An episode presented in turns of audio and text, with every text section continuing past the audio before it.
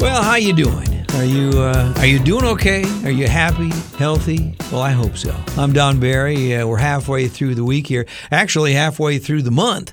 Today is Wednesday, September 15th, and this is your Sioux Falls Current Flash Briefing, your daily five minute connection on demand. Today's program is being sponsored by Maximum Promotions. If you are in need of the American flag for your home or business, or if you need swag, you know, promotional items like uh, shirts, caps, jackets, that kind of thing, head over to Maximum Promotions. They are on West Avenue under the gargantuous American flag. Yeah, autumn officially starts one week from today. That is on uh, Wednesday, uh, September 22nd. Today's forecast calls for a partly cloudy Wednesday coming up here, 78 for a high. Then on uh, Thursday, partly cloudy, windy, and a high of 87. Our flash briefing flashback song is a summertime hit from 1972. It went to number three on the Billboard Hot 100 chart that year. Do you know it? People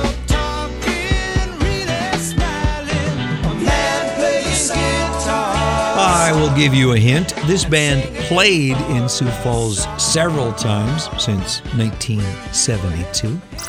Well, on our celebrity birthday list for September 15th, Prince Harry is 37 today. Tommy Lee Jones is 75. Film director Oliver Stone is also 75. Dan Marino is 60. And Pete Carroll, who is the uh, coach of the Seattle Seahawks, is 70 today.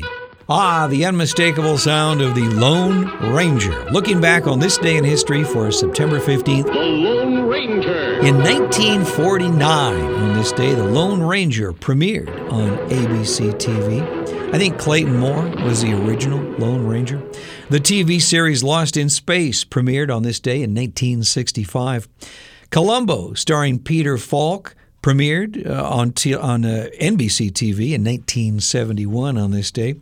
Remember the uh, drama CHiPs, starring Erik Estrada? That debuted on NBC TV in 1977 on this day.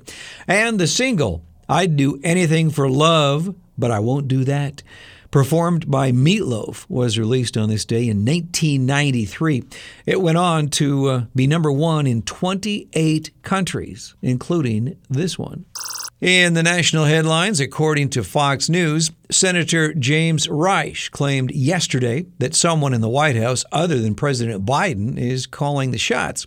Risch made the comments during Secretary of State Antony Blinken's hearing before the Senate Committee on Foreign Relations about the U.S. military withdrawal from Afghanistan, which the senator called a dismal failure.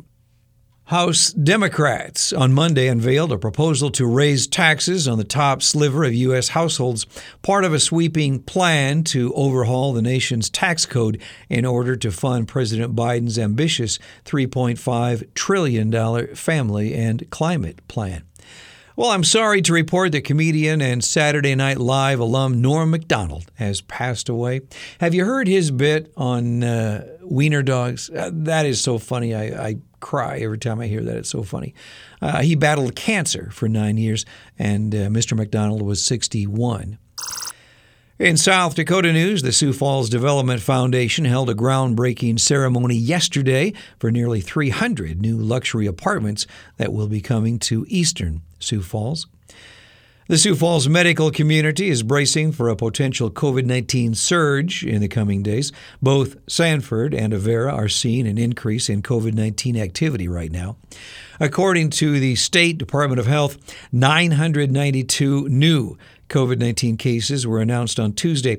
Active cases are now at 7,263, and the death toll from COVID 19 is at 2,092. In sports, the Sanford International Golf Tournament continues at Minnehaha Country Club, but today it runs through uh, Sunday. Saturday is National Museum Day, this coming Saturday, the 18th, at the Washington Pavilion. Both the Kirby Science Discovery Center and Visual Arts Center will participate in a free, yes, free Museum Day. There you go. It's sponsored by Salmon's Financial Group. What a nice thing to do. Our quote for the day is about summer. It's from Katie Lee. If summer had one defining scent, it would definitely be the smell of barbecue.